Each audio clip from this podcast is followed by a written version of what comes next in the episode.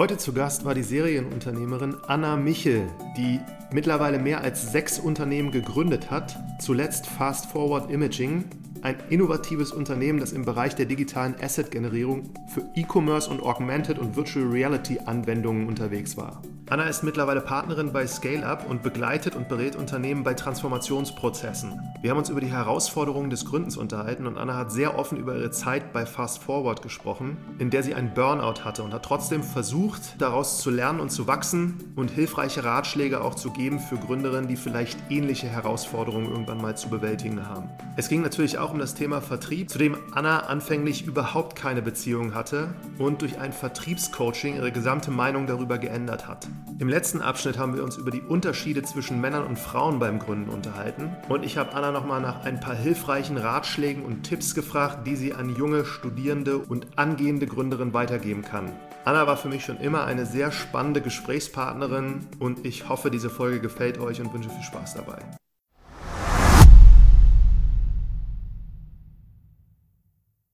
Heute eine neue Folge vom Marketing from Zero to One Podcast. Habe die Serienunternehmerin Anna Michel zu Gast. Herzlich willkommen. Vielen Dank.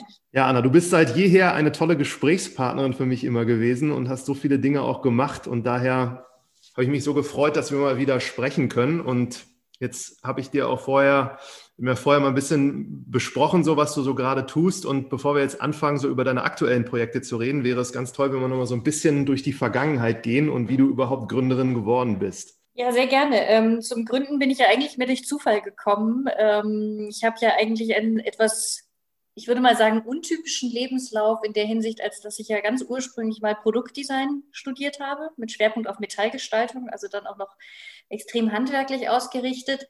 Dann einen Master gemacht habe in äh, Brandmanagement und Designmanagement, was ja so in die Richtung von Design Thinking geht und dann hier erstmal ein paar Jahre als Produktmanagerin im Luxusgüterbereich gearbeitet habe und dann darüber und äh, über einen sehr gründungsfreudigen oder gründungswilligen äh, großen Bruder dann eigentlich in Berlin ähm, in der Startup-Szene gelandet bin. Insofern ein kleiner, äh, nicht ganz so direkter Pfad sozusagen. Ich hatte gesehen, du warst auch bei Mont Blanc. Mhm, unter anderem. Ja. Vielleicht sagst du noch mal ein Wort über deinen Bruder, der dich dazu gebracht hat. Was macht der? Der ist auch Gründer nach wie vor, ähm, ist allerdings jetzt inzwischen mit dem aktuellen Projekt jetzt auch schon Gott, sieben oder acht Jahre unterwegs. Also insofern ist es nicht mehr ganz so frühphasig, aber halt eben auch, wir haben damals am Anfang die ersten Projekte gemeinsam gegründet und er ist dann sehr stark in den Bereich Energie gegangen, indem er sich auch eben, aus dem er ja kommt. Und insofern haben sich da dann die Wege bei den Projekten dann irgendwann so etwas auseinanderdividiert, aber wir tauschen uns nach wie vor natürlich immer noch sehr viel aus. Spannend. Und äh, du hast jetzt gerade über ein Studium erzählt. Wo hattest du studiert? Du warst, glaube ich, im Ausland auch unterwegs, ne? Also mein, ich war ja in der Schule schon in England. Also ich habe ja im Endeffekt den englischen Schulabschluss gemacht, war da zwei Jahre auf dem Internat, war dann für mein ähm, Diplomstudium in Deutschland zurück, aber habe dann den Master nochmal in London gemacht. Mhm. Und wir kennen uns also seit der Zeit eigentlich, als du mit Fast Forward Imaging diese innovative Geschichte auch für E-Commerce-Stores mit besseren Fotos und Bildern und Materialien gemacht hast. Da würde ich am liebsten einmal anfangen, drüber zu sprechen, weil ich das damals schon so interessant fand. Was habt ihr da genau gemacht und wie bist du auf die Idee gekommen? Ja, ja, das Ganze, also worum ging es? Es war wirklich ein Technologieunternehmen äh, mit einer Kombination aus Hardware und Software, also ein klassisches Hardware-Startup, aber eben mit entsprechend intelligenter Technologie dahinter. Und zwar haben wir ähm, im weiteren Sinne, würdest du wahrscheinlich sagen, Fotoboxen gebaut, die vollautomatisiert ähm, digitale Assets, also Bilddaten erstellt haben. Das Spannende, also sowas gibt es schon relativ lange, aber das Spannende daran war, dass wir auf Basis von einem Patent der ähm, Bauhaus-Uni in Weimar hatten wir in Absprache mit denen haben wir das Patent weiterentwickelt und konnten über eine Weiterentwicklung des Greenscreening-Verfahrens konnten wir im Endeffekt diese Freistellung, also das Rausrechnen des Hintergrundes und das vor allen Dingen das transparente Freistellen des Objektes, konnten wir in einer signifikant höheren Qualitätsstufe als die vorherigen ähm, Technologien das konnten. Und insofern haben wir das, haben wir dafür die Technologie entwickelt, eben wie gesagt, sowohl Hardware als auch Software. Und ähm, haben dann das tatsächlich sowohl in einem hauseigenen Studio ähm, vermarktet, als auch eben die Geräte in einem Hardware-as-a-Service-Modell eben auch dementsprechend größeren Studios oder größeren Kunden zur Verfügung zu stellen. Mhm. Als Beispiel, wer waren da eure Kunden dann am Ende, die bezahlt haben? Ähm, du, also wirklich von vorne bis hinten alles Mögliche, was E-Commerce macht. Ähm, wir haben äh, ein paar Namen darf ich tatsächlich nicht nennen, weil wir da an ähm, NDAs gebunden waren. Aber wir haben unter anderem ähm, viel für die Vegans, für verschiedene ähm, Modeunternehmen, haben auch tatsächlich für Salando zwischendurch auch mal produziert und so. Also insofern eine relativ große Bandbreite. Hm. Wie weit hattest du das gebracht? Also du hast das ja auch mehrere Jahre gemacht. Wie groß wart ihr da zu Hochzeiten? Also im, gut, die ähm, Schlussphase, das, das, ganze Ding lief fünf Jahre lang. Ähm, am Ende hatten wir es ein halbes Jahr lang in einem ähm, operativen Break-Even. Ähm, zu dem Zeitpunkt waren wir so acht Leute. Topzeit waren wir mal so 15 Leute. Ähm, ich hatte tatsächlich ähm, von den Finanzierungsmitteln her, hatte ich, ich glaube, Gott, es war gar, äh, total überschaubar. Ich glaube, eine halbe Million oder sowas oder äh, zwischen einer halben Million und einer Million haben wir damals, habe ich damals geraced, ähm, was natürlich beim Thema Patente auch ziemlich flink äh, dann auch wiederum weg ist. Und pff, Umsatzzahlen auch so um den Dreh, also knapp unter Million, einer Million waren wir am Ende. Mhm. Und äh, du hast das ja dann, also das Ganze hat dann irgendwann an so einem Punkt geendet. Ne? Darüber können wir auch noch mal ganz kurz, das war, glaube ich, deine sechste Gründung, wenn ich das. Ja, genau. Ja? genau. Wie ist das dann zu Ende gegangen? Ähm, das war eine Mischung. Es war eigentlich in mancher Hinsicht war es ein perfekter Zeitpunkt. Ähm, also im Endeffekt war es ein Asset Exit, den ich, mit dem wir gemacht haben. Ähm, das war aber auch tatsächlich vom Timing her genau richtig, weil ich zu dem Zeitpunkt in einem ziemlich schweren Burnout war und wusste, dass ich das im Endeffekt nicht mehr wirklich würde vorantreiben können. Es war dann noch die Diskussion, ob die Investoren es eventuell übernehmen wollten. Aber es hat sich dann herausgestellt, dass es zwei interessierte Käufer gab, die jeweils einen Teil des Geschäfts rausgelöst und gekauft haben. Und damit haben wir dann das Ding so zu, Ende, zu einem Ende gebracht, dass tatsächlich die existierenden Kunden weiter bedient werden konnten, alle existierenden Verträge weiterlaufen konnten und sowas, aber wir de facto das Unternehmen, so wie es war, aufgelöst haben dadurch. Mhm. Und äh, also magst du darüber sprechen, so ganz kurz, wie sich dieser Burnout bei dir da ausgewirkt hat? Ist das über eine lange Zeit gekommen oder gegangen und ich müsste jetzt, äh, jetzt, also darüber sprechen überhaupt kein Problem. Ich versuche jetzt selber mir irgendwie da nochmal gerade zu überlegen, wie lange das im Endeffekt lief. Ähm, das Schlimme bei einem, oder zumindest der Variante Burnout, wie ich es erlebt habe, das ist ja auch sehr individuell, sehr unterschiedlich von allem, was ich höre, war, dass es sich natürlich, es fängt ja schleichend an. Du fängst ja am Anfang, du bist ja nicht sofort einfach von einem Moment auf den anderen im Burnout, sondern du merkst ja einfach äh, gerade am Anfang, wenn du so fokussiert bist und so sehr viel arbeitest, merkst du es ja eigentlich gar nicht. Ähm, ich würde mal sagen, wirklich die schlimme Phase hat sich wahrscheinlich so ungefähr ein halbes, dreiviertel Jahr hingezogen, bis ich dann tatsächlich an einem Punkt war, wo ich es mir selber eingestehen musste, dass es eben dementsprechend so nicht weiterging. Ähm, angefangen hat so mit diesen eigentlich kleinen Dingen wie Schlafstörungen oder ähnlichem, die wurden dann halt immer schlimmer.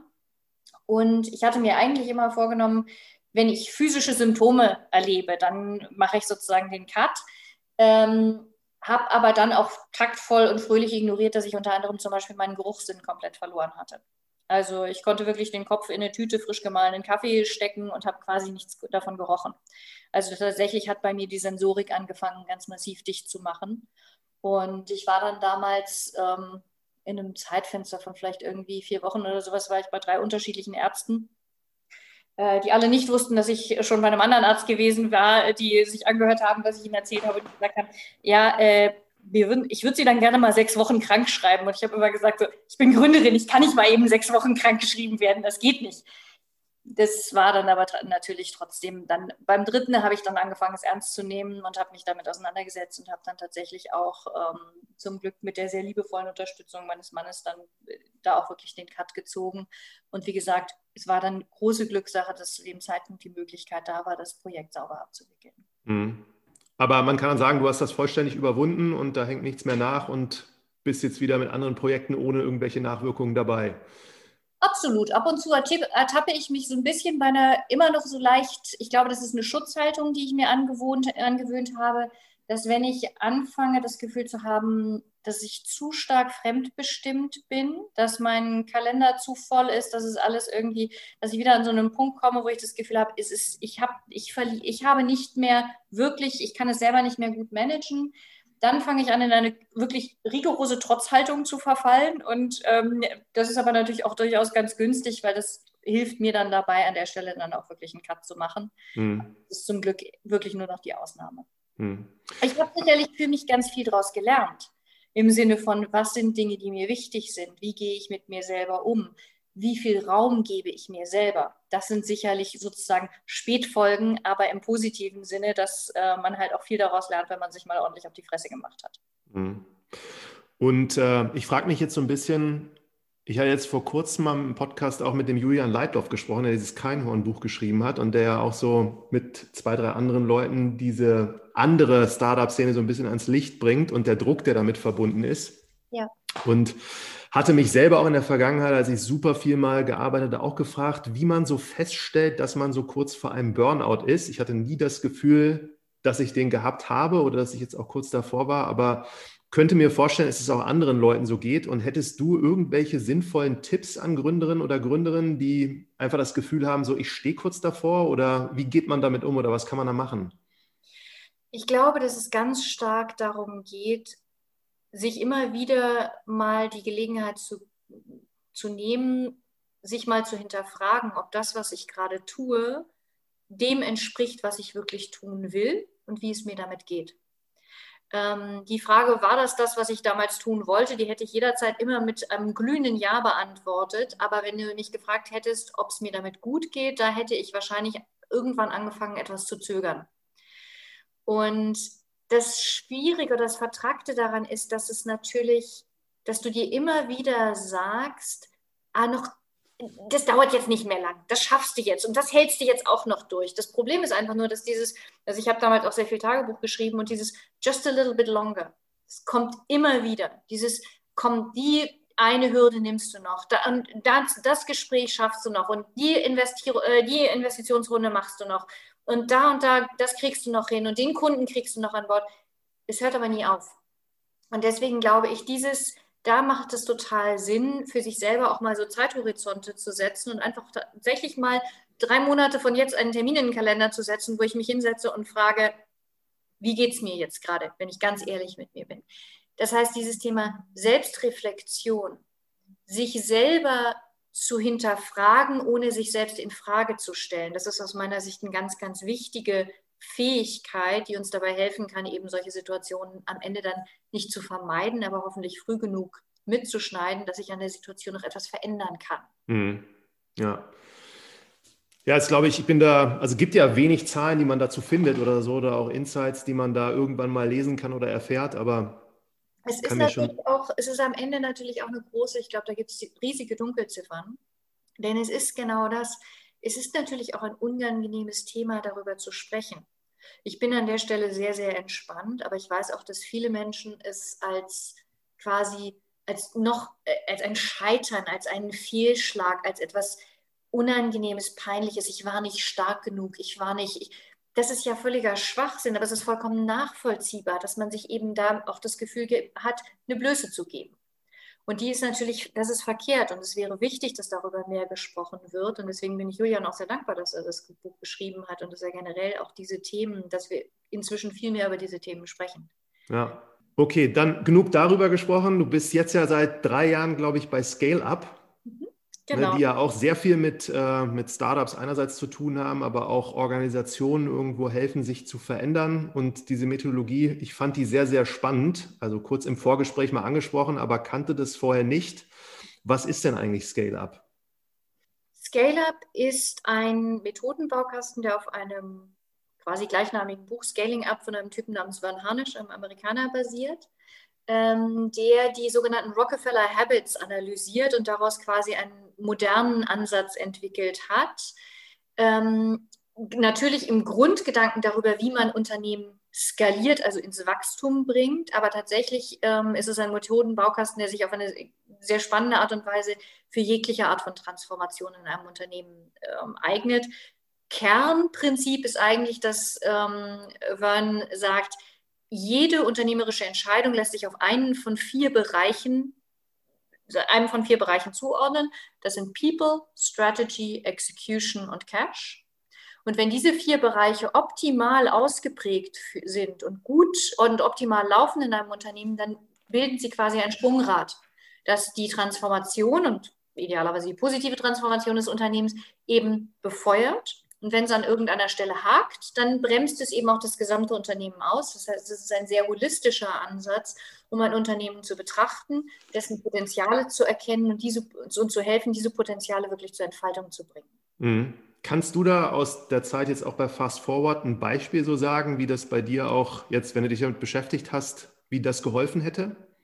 Ähm, das Lustige ist, dass ich tatsächlich zu Fast Forward angefangen habe, mich damit zu beschäftigen. Und ähm, ein für mein Gefühl sehr wichtiger Ansatz und ein sehr machtvoller Ansatz, der damals mir sicherlich sehr geholfen hätte, ähm, war, dass Scaling Up betrachtet die Unternehmenskultur sehr stark als einen Aspekt der Strategie. Du könntest ja sagen, es ist People, weil eben Menschen und so, aber grundsätzlich ist, betrachtet Scaling Up ist sehr stark als einen Bestandteil von Strategie, weil es eine strategische Entscheidung ist. Und das, woran ich sehr stark mit meinen Teams arbeite, ist zu sagen, wie kann ich eine, die Kultur des Unternehmens so greifbar machen, so konkret machen, auch durchaus in einer polarisierenden Form, dass ich ganz glasklar beantworten kann, ob jemand in dieses Team, in dieses Unternehmen reinpasst, ja oder nein. Denn die Reibungsverluste, die dadurch entstehen, wenn ich mit Leuten arbeite, die eben nicht meine Vorstellungen, meine ähm, Grundprinzipien, meine Verhaltensmuster und meine, auch meine Philosophie vielleicht zu einem gewissen Grad teilen, die Reibungsverluste sind so stark, dass wir uns darin ausbremsen, tatsächlich wirklich ganz effektiv und effizient nach vorne arbeiten zu können. Mhm. Und das Was auf People dann zurückzuführen ist auch, ne?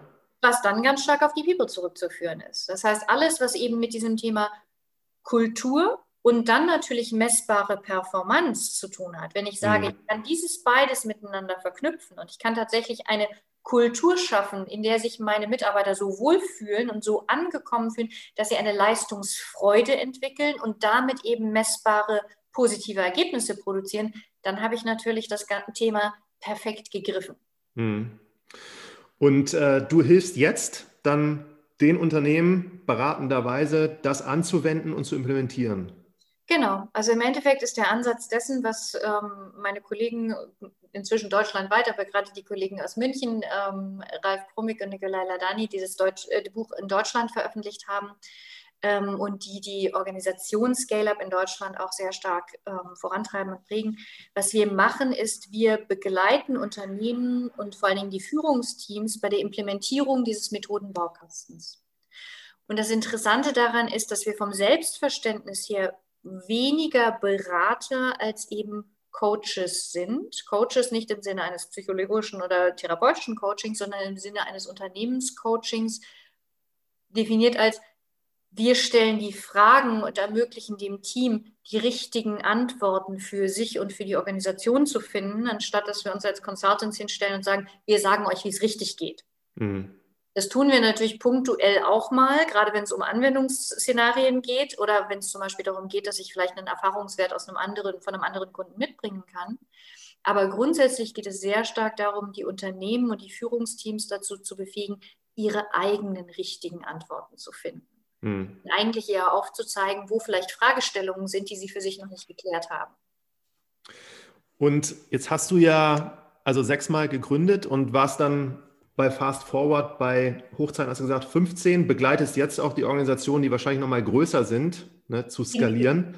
Was würdest du denn so sagen, was ist die herausforderndste Phase für dich immer gewesen, die mit den meisten Problemen und Schwierigkeiten verbunden ist? Naja, du sprichst ja generell, es gibt dieses, diese Perspektive, dass du äh, von sogenannten Valleys of Death sprichst. Wenn du dir klar machst, dass im Endeffekt statistisch ähm, nur circa 6% der Unternehmen es überhaupt über die erste Umsatzmillion schaffen, ähm, und dann die Kurve sozusagen auch nochmal rapide weitergeht. Es gibt bestimmte Phasen, in der ein Unternehmen oder eine Organisation sich selber komplett neu erfinden muss. Es gibt diese hübsche, diesen hübschen Ausspruch, what got you here won't get you there. Das heißt, zu einem bestimmten Zeitpunkt muss ich mal mir einen Moment nehmen und muss mir anschauen, was muss ich jetzt anders machen als alles, was ich vorher gemacht habe. Und das geht ja ganz oft mit so Unternehmensgrößen einher. Das sind entweder sind es tatsächlich Umsatzgrößen, je nach Branche, aber auch oft Personenanzahlen. Ist vollkommen klar, in der Startup-Phase so fünf, sechs, sieben Leute, da weiß noch jeder ganz genau, was der andere tut. In vielen Fällen sind da Generalisten dabei, die de facto auch den Job der anderen zu einem gewissen Grad mitmachen können. Ab so, je nach Unternehmen, zwischen 10 und 20 Leuten fängt es schon an, dass ich eine gewisse Silo-Bildung, noch nicht im Sinne von, die Leute wissen nicht mehr, wer sie sind, aber was die Skills angeht, einfach sich ergibt. Ich muss zum Beispiel auch ein bisschen andere Prozesse aufsetzen, was jetzt alle schlicht und ergreifend Buchhaltung und alles weitere angeht. Und dann wird es wieder interessant, so bei zwischen 30, 40 Leuten ungefähr, weil auch, weil da wird es dann stark mit der Silo-Bildung. Ich kenne die Leute noch vom Sehen, ich kenne auch ihren Namen und sowas, aber ich habe eigentlich keine Vorstellung mehr davon, womit jemand wirklich seinen ganzen Tag verbringt. Mhm. Das heißt, da fängt es dann an, dass so eine gewisse Friktion entsteht, dass die Leute nicht mehr wirklich genau wissen, was die anderen eigentlich tun, womit die mhm. ihre Tage verbringen. Und dann ganz klassisch, so ab 80 Mitarbeiter wird die Gefahr dann immer größer, dass eben die Mitarbeiter eigentlich mehr Zeit mit interner Politik als mit ihrem eigentlichen Job verbringen. Und da wird es dann natürlich richtig risky, hm. weil ich da wirklich aufpassen muss. Das heißt, tatsächlich diese Fragestellung, wann muss ich welche Prozesse wirklich neu denken? Wann muss ich bestimmt ein Augenmerk auf bestimmte Dinge richten? Das sind so diese klassischen Phasen, wo ich eben zum Beispiel auch gerade schon frühzeitig anfangen muss, an diesem Thema Unternehmenskultur zu arbeiten, weil ich sonst womöglich irgendwann da sitze und 50 Leute um mich herum habe und feststelle, dass die Hälfte von denen eigentlich der Kultur, die ich mir wünsche und die eigentlich das Unternehmen voranbringen soll, nicht entsprechen. Hm. Und dann kann ich nicht mal eben beschließen, okay, dann werfe ich jetzt mal die Hälfte meiner Leute raus. Das bringt es natürlich nicht. Aber das bedeutet ja, du kommst immer wieder an einen Punkt, wo du dich eigentlich quasi neu erfinden musst und da kommst du nie drum rum. Genau. Das würde ich definitiv so sehen und ich glaube, dass das sowohl für die Organisationen als auch für die Gründer trifft. Mhm. Jetzt Gründer, sorry, wenn ich da noch mal einmal ganz kurz einhake, aber ich glaube, gerade Gründer sollten sich immer wieder bewusst werden, dass sie irgendwann ihre eigene Halbwertszeit erreichen. Denn ein guter Gründer zu sein, heißt nicht zwingend, dass ich hinterher auch ein guter CEO für eine 150-Mann-Bude sein kann. Mhm. Und da sich immer wieder zu hinterfragen und zu sagen, entweder ist das ein Skillset, das ich lernen will, dann muss ich mich darauf aber auch bewusst fokussieren. Oder sage ich, okay, es macht Sinn für mich, eine andere Rolle zu schaffen und lieber einen super CEO einzustellen. Hm. War nur gerade nochmal so ein kurzer, wichtiger gedanklicher Schwenk aus meiner Sicht. Jetzt spreche ich ja immer über diese ganz frühe Phase, also wie du so ein Startup auch von wirklich diesem 0 auf 1 bekommst und du hast nichts und willst erstmal so einen respektablen Zwischenerfolg erzielen, der dich dann weiterbringt, vielleicht vor dieser ersten Neuerfindung. Und hatte jetzt in Startbase, da hast du so ein Interview auch gegeben, na, da hatte ich bei einer Nachfrage irgendwie, was dich damals äh, am meisten vorangebracht hat, du hast irgendwie gesagt, eine Vertriebsschulung als Coaching hätte einiges geändert. Und ich würde jetzt sehr gerne mit dir einmal über dieses Thema auch Vertrieb, Kundengewinnung in diesen frühen Phasen sprechen, mhm. was du da für so einen Blick auf, diese, auf dieses Thema hast. Total gerne. Ähm, was für mich damals wirklich ein Schlüsselerlebnis war, also im Kern, äh, ich komme ja aus einem relativ konservativen Elternhaus. Ich habe zwei ältere Brüder, also immer so die, sozusagen die kleine Schwester. Und ähm, ich habe immer gesagt, und das ist tatsächlich auch in meiner Familie, das ist gar nicht so sehr ein Frauenthema, aber generell in meiner Familie wurde immer Vertrieb als etwas irgendwie leicht Anstößiges betrachtet. Ähm, so nach dem Motto, äh, und deswegen, das hatte ich verinnerlicht. Ich fand Vertrieb scheiße. Ich wollte keinen Vertrieb machen müssen. Ich wollte keine Kunden anrufen müssen oder sowas. Oder wenn, dann erst, wenn sie gekauft haben. Und ähm, einer meiner Investoren, dem ich für den Hinweis immer noch sehr dankbar bin, hat mich irgendwann zur Seite genommen und hat gesagt, du, Anna, sorry, aber das kannst du dir jetzt nicht mehr leisten. Jetzt ist hier mal Feierabend, du musst jetzt mal da raus und musst jetzt mal mit den Leuten reden.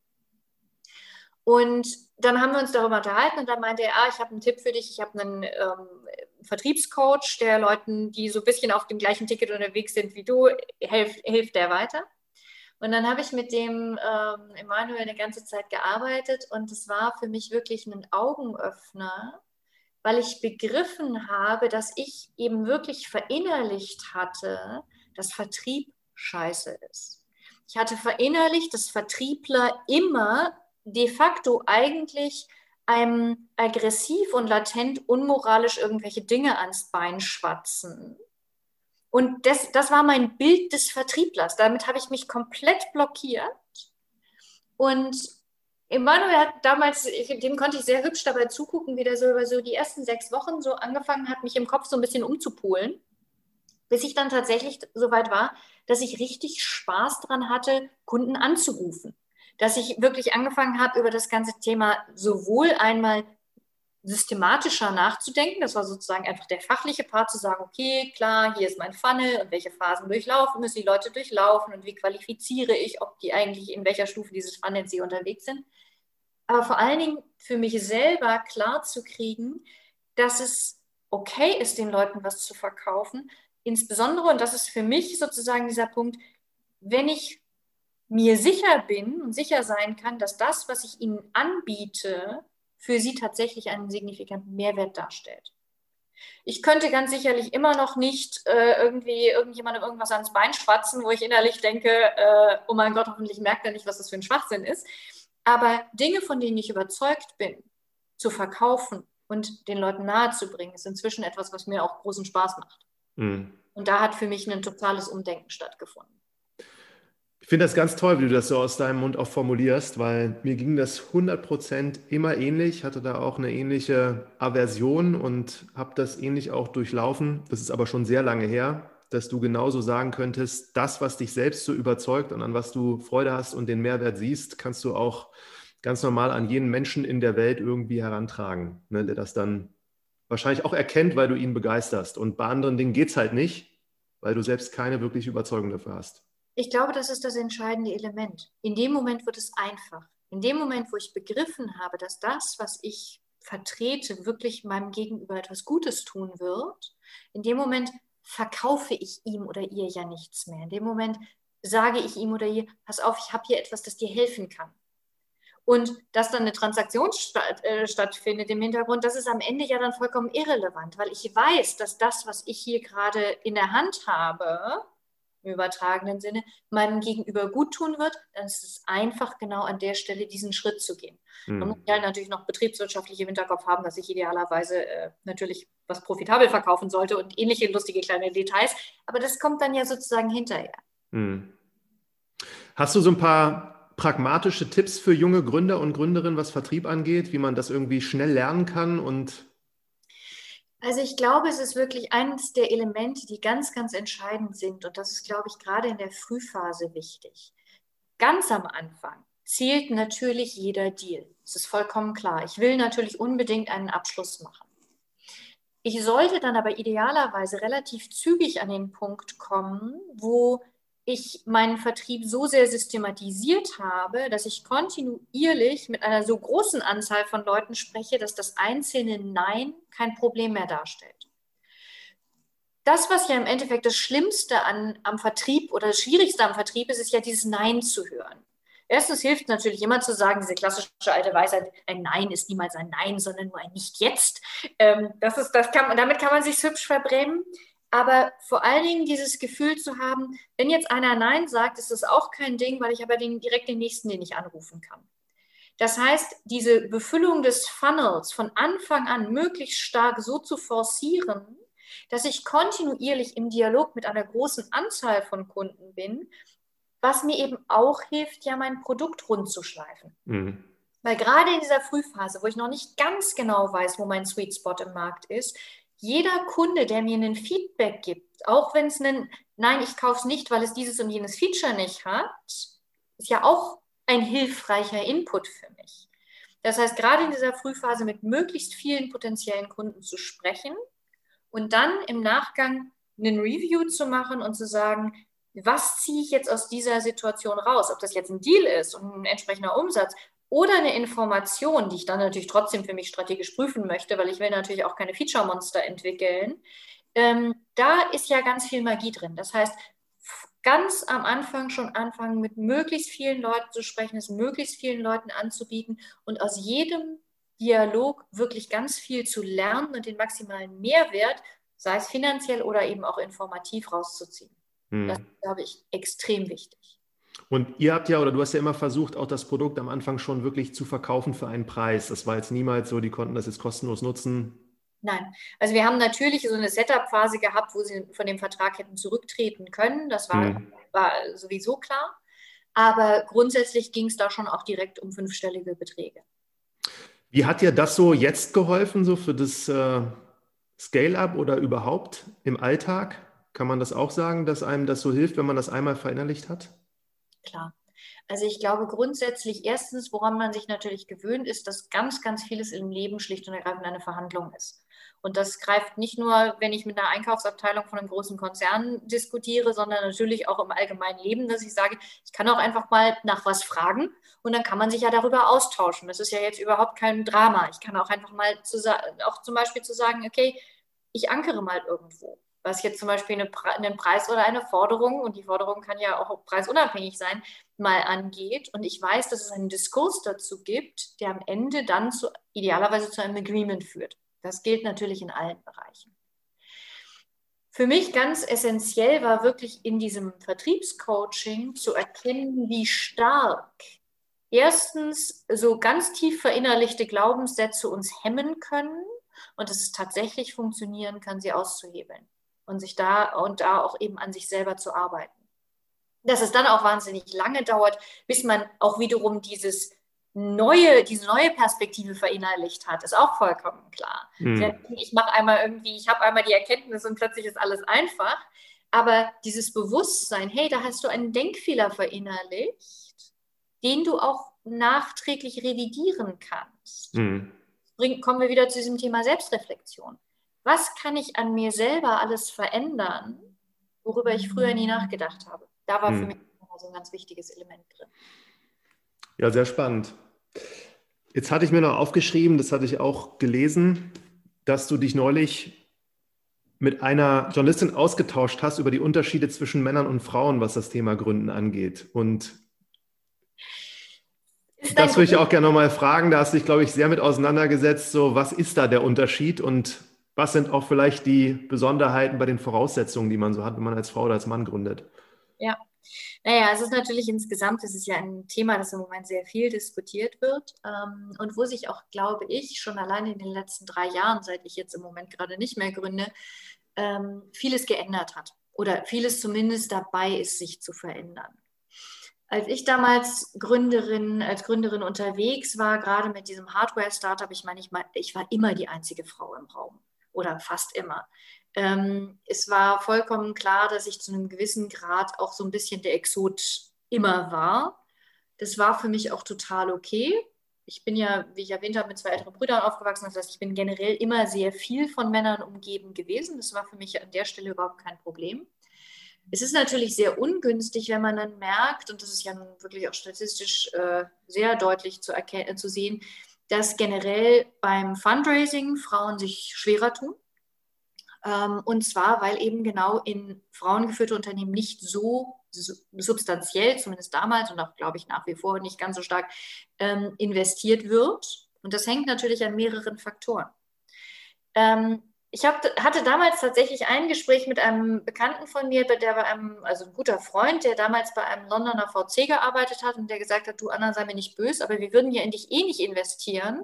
Du bist eine Frau Anfang 30 du wirst ja sowieso demnächst irgendwann schwanger. Und dann haben wir ein Riesenproblem an der Backe, weil du bist Solo-Founder und ähm, wie sollen wir das denn, da haben wir einfach totales Chaos und das brauchen wir nicht. Wir haben doch transparent so gesagt. Ja, das war, wie gesagt, das war ein guter Freund von mir, der, der konnte mir das auch so transparent sagen. Wenn das jemand, äh, also wenn das tatsächlich in, einer, in, einem Pitch gewesen wäre, hätte ich wahrscheinlich, äh, ich weiß nicht genau, was ich getan hätte, aber ähm, es wäre wahrscheinlich nicht taktvoll gewesen.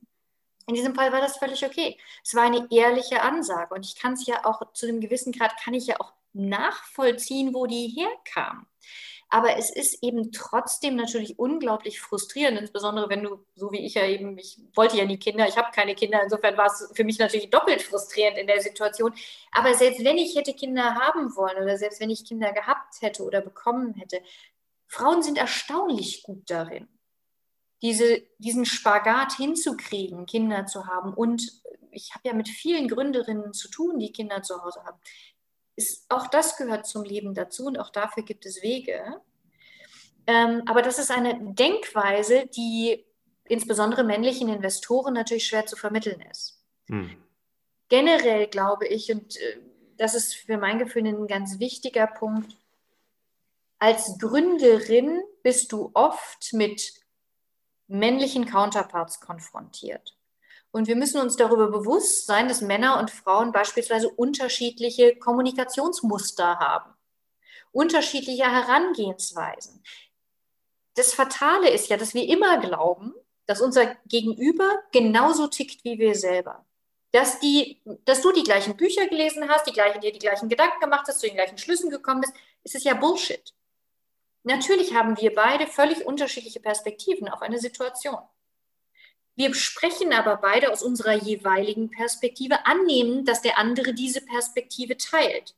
Und das ist Schwachsinn. Und darüber muss ich mir bewusst sein, gerade wenn ich zum Beispiel als Frau in einem männlich dominierten Umfeld oder auch als Mann in einem weiblich dominierten Umfeld unterwegs bin, weil bestimmte gedankliche Raster und gedankliche Muster funktionieren anders. Hm. Das ist eine Frage der kulturellen Prägung und der Gewohnheit. Und darüber muss ich mir einfach nur im Klaren sein. Und ich glaube, dass das etwas ist, womit sich sowohl Männer in weiblich dominierten als auch Frauen in männlich dominierten Umfeldern oft schwer tun. Ja. Jetzt äh, hast du ja dann deine sechsmal gegründet. Das, was du jetzt machst, das ist ja jetzt keine Gründung, aber kannst du dir vorstellen, wieder zu gründen? Theoretisch ja. Wobei, wenn ich jetzt sozusagen darauf zurückblicke, ähm, also natürlich habe ich aus der Gründer, äh, Gründungszeit wahnsinnig viel gelernt und wahnsinnig viel mitgenommen. Wenn ich allerdings ehrlich mit mir selber bin, dann habe ich sehr viel mehr Freude daran oder beziehe für mich sehr viel mehr Befriedigung daraus, als Teil eines lose gestrickten Teams Dinge mit Menschen auf Augenhöhe voranzubringen, anstatt dass ich jetzt unbedingt irgendwie als Chefin in einem Laden von 10, 50, 100 oder 500 Mitarbeitern sitzen müsste. Mhm. Ähm, mir ist mein, und das ist vielleicht auch eine Spätfolge des Burnouts, mir ist mein persönlicher Freiraum und meine persönliche Flexibilität sind mir extrem wichtig. Und eine Sache, die vollkommen klar ist, dass wenn man was gründet und das ernst meint, dass damit natürlich auch ganz viel von diesen persönlichen Freiräumen und dieser persönlichen Freizügigkeit, die man leben kann, damit auch äh, man die aufgibt. Hm. Das würde ich im Moment gerade nicht unbedingt wieder wollen. Aber wart's ab. Also ich sag mal so, ähm, mein gesamtes Umfeld sagt mir eh voraus, dass ich in spätestens äh, drei, vier Jahren äh, mir wieder irgendwas so sehr unter den Fußnägeln juckt, dass ich beschließe, ich muss jetzt unbedingt irgendwie das nächste Ding gründen. Hm, ich bin da einfach ganz entspannt und warte ab, wie sich die Dinge entwickeln. Jetzt habe ich viel mit den Studenten auch und den Studentinnen zu tun und du bist jetzt jemand sehr selbstreflektiert da auch mit umgegangen. Was würdest du denen denn empfehlen, wenn sie jetzt darüber nachdenken, vielleicht auch zu gründen? Einige machen ihren Bachelor, andere ihren Master. Du hast ja damals ein bisschen gearbeitet und hast dann irgendwann gegründet. Hast du da noch so ein paar Tipps? Also ich glaube, dass also erster Gedanke dazu. Ähm, für mich war damals die Fruchtfolge, erst gearbeitet zu haben und dann zu gründen, perfekt, weil ich als Produktmanagerin gearbeitet habe und Produktmanagement für mein Gefühl eine perfekte Grundlage dafür ist, später zu gründen, weil es eben auch eine Schnittstellenfunktion ist, die zumindest in der klassischen Definition sehr viele verschiedene Bereiche übereinbringt. Das heißt, es ist, es ist eine sehr gute Ausbildung als Generalist und die bereitet einen sehr gut aufs Gründen vor, wenn man tatsächlich größere Firmen oder dementsprechend auch komplexe Projekte aufsetzen will. Ich glaube, dass das Gründen an und für sich eine unglaublich wertvolle Lernerfahrung ist. Ich bin allerdings skeptisch und zögerlich, wenn es darum geht, dass die Leute anfangen, in erster Linie zu gründen, weil es geil für den Lebenslauf ist und weil es da irgendwie spannende ähm, Inputs gibt und sie sich überlegen, okay, in fünf Jahren will ich dann sowieso eine Corporate Career machen. Mhm legitime Entscheidung, alles völlig fein, aber die Frage ist immer, als Gründer übernehme ich sowohl Verantwortung, natürlich idealerweise für mich selbst, als auch in vielen Fällen für Mitarbeiter und auch für zum Beispiel Investorengelder. Das heißt, ich sollte mir immer sehr bewusst darüber sein, wie sehr ich das denn wirklich will. Und ich glaube, dass im Moment gerade so ein bisschen, ich bin natürlich jetzt schon eine ganze Weile aus der ganzen Uniszene und sowas raus und kriege da nicht so viel mit, aber ich habe manchmal so den Eindruck, dass inzwischen eigentlich das, ich habe da mal was gegründet, so ein bisschen das ersetzt, was in meiner Jugend das fancy Praktikum bei irgendeiner großen Marke war, sollte man halt auf dem Lebenslauf haben. Hm. Und da tue ich mich so ein bisschen schwer damit. Insbesondere da, und da würde ich tatsächlich, glaube ich, da vertrete ich wahrscheinlich eine politisch nicht ganz korrekte ähm, Perspektive. Ich halte es für falsch zu sagen, dass unbedingt mehr Frauen gründen müssten. Hm. Es geht nicht darum, ob Frauen gründen müssen. Es geht darum, dass es egal sein sollte, ob ich ein Mann oder eine Frau bin, wenn ich etwas gründe. Es sollte in jedem Bereich, insbesondere im beruflichen, vollkommen egal sein, ob ich ein Mann oder eine Frau bin. Ich sollte für alles die gleichen Grundvoraussetzungen bekommen. Ich sollte für alles die gleichen Chancen haben und wir sollten bei allem die gleichen Hindernisse im Weg sein. Das ist ja alles völlig fein. Aber es sollte sich nicht unterscheiden. Ja. Gutes Schlusswort. Letzter Tipp: In deinem LinkedIn-Profil steht Entrepreneurship, Technology and Wine. Ja, das Thema Wein hat mich schon relativ lange begleitet, aber dann habe ich auch noch den Fehler gemacht, mich mit meinem Dealer einzulassen und einen Weinhändler zu heiraten. Insofern ähm, ist das Thema Wein- und Genusskultur ist, steht bei uns sehr, äh, sehr weit oben auf der Liste der Prioritäten in unserem Alltag. Und insofern. Ähm, Hast du zwei gute, halbwegs bezahlbare Weine, die, die Studenten sich leisten können, rot und weiß? also gut, der Tipp ist natürlich definitiv, ich muss jetzt ganz kurz ein bisschen Werbung machen, kommt mal beim Weinmichel, entweder in Schmargendorf oder in Schöneberg vorbei. Äh, da gibt es nämlich auch tatsächlich Studentenrabatte. Aber jenseits dessen, Rot tatsächlich einer unserer Hausweine mit dem schönen Namen Fuchsrot. Äh, das ist ein, eine sehr schöne rotwein die in eine Richtung von einem sehr süffigen Franzosen geht. Sehr nett. Geht sowohl pur als auch als Essensbegleiter ganz wunderbar durch. Und Weißwein, ähm, das ist eine gute Frage. Also was ich tatsächlich sehr gerne trinke und das ist so ein bisschen, also es gibt einen ähm, jungen Winzer namens David Spieß und der macht einen sehr schönen Chardonnay. Den würde ich auch durchaus jederzeit und sehr von Herzen empfehlen. Der heißt auch so wie er? Ähm, David Spieß, der ähm, heißt der Winzer, genau, und es ist, äh, es ist ein reinsortiger Chardonnay, insofern damit kriegt man ihn relativ gut identifiziert. Sehr gut hätten die Weinempfehlungen auf den Anfang verlegen sollen, dann hätte man sich das mit einem Glas Wein jetzt hier anhören können. Ja. Stimmt, beim nächsten Mal. Ja, tausend Dank, Anna, dass du dabei warst und alles Gute weiterhin. Sehr gerne, vielen Dank. Um, thanks for having me, wie man so schön sagt. Danke dir, Martin, und dann bis ganz bald.